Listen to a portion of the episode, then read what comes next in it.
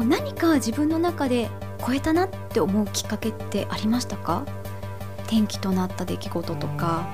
そうですね。あのハンデの軽い馬がいたんですよね、はい、まあ、ハンデレースってあるんですけども、えー、あんまり人気のない馬は軽くなってくるんですけどね。負担重量が軽くなってきて、まあ、人気のある馬は重くなってくるんですけども、はい、まあ、その大体一番下の49キロに乗れるジョッキーがいなかったんですよね、はい、みんなやっぱり体重それなりにありますんで49っていうのはなかなかやっぱみんな乗れない。体重を落としてもなかなか乗れない。男性ですもんね。そうですねで、まあ、自分はその時、まあ、乗り馬も本当にいなかったんで、はい、まあ、自分に乗せてほしいっていうお願いして、はい、で自分も減量して49キロ乗って。ってことは49キロよりも体重そうですね。大体47キロぐらいにしないといけないですかね体を。えー、相当ハードだったんじゃないですか？そうですね。もともとそんなに重くはないんで、えー、まあ、でもちょっときつかったですよね。それでその馬を、はい、が2着に頑張ってくれたんですよね。で本当にやっぱり49キロっていうことぐらいだから本当に人気のない馬だったんですけども、はい、そのレースがきっかけかなとも思いますね。今考えると。で2着になったことで柴田騎手自身もあの自信を取り戻しっていう感じですか、うん、そうですね。それもありますし、はい、その馬のはい、あのオーナーさん、えー、あの馬主さんが自分のことを少し認めてくださってで他にも馬を頼んでくれるようになって。それから少しずつ増えていった感じなんですよね自分の乗る馬が。周りの環境も変わっていったということですね。そうですね少しずつですね。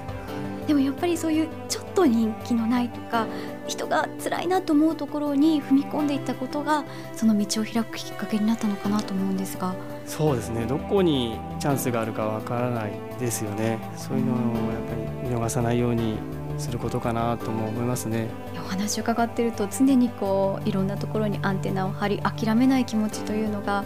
今の柴田騎手のなんていうか道を作ったのかななんて思います。うんそうですかね。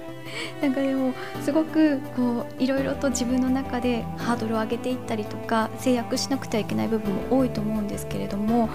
ちょっとしたリラックス法とか息抜きってあったりするんですか？息抜きですか？はいあまりオフとかないですか？オフ、えー、普段は月曜日が、はい、あの休みなんですよね、えー、週末土日がレースなんで、はい、月曜日休みなんですけども、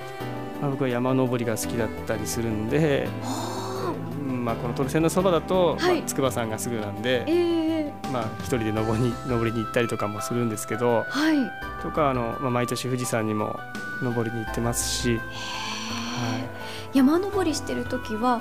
あのレースのこととかあんまり考えないんですか？そうですね。あの周りの景色とかなんかこういろんな、ね、大変なこととかも嫌なこととかも忘れられる感じですごくリフレッシュできますんで。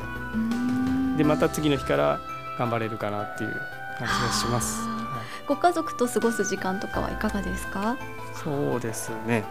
まあ、週末、まあ、レースなんで子どもたちとねあんまり、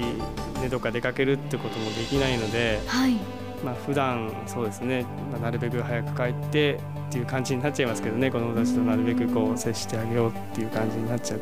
あんまりね家族とこう出かける時間は少ないんですけどね今仕事が忙しいですし。でもそういうふうにお父さんが頑張ってる姿を見てお子さんたちもいろんなことをお感じになってるんじゃないかなと思いますね。そうですねそういうところをたくさん見せてあげたいなと思いますね。長いお休みの時に地元宇都宮に戻ってこられることって最近はあまりないですか？そうですね。最近は、まあ、たまには帰るんですけど、はい、そうするとやっぱ餃子食べて帰ってくるんですけどね。あ餃子お好きですか、はい、僕はまさしの餃子をお 大好きで。え小さい頃から召し上がってたそうですね。小さい頃か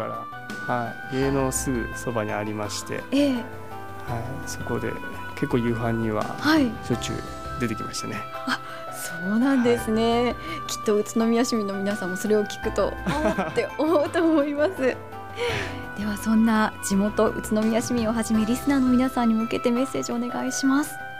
えーまあ、これから宇都宮のことももっともっと盛り上げていけたらなと思いますのでそれと一緒にまあ僕のことも応援していただけたらなと思いますのでよろしくお願いいたします。柴田騎手の今後の目標って何ですか、えー、そうですね。やっぱりあの日本ダービーに勝ちたいなと思います。本当に応援してます。ありがとうございます。今日はどうもありがとうございました。ありがとうございました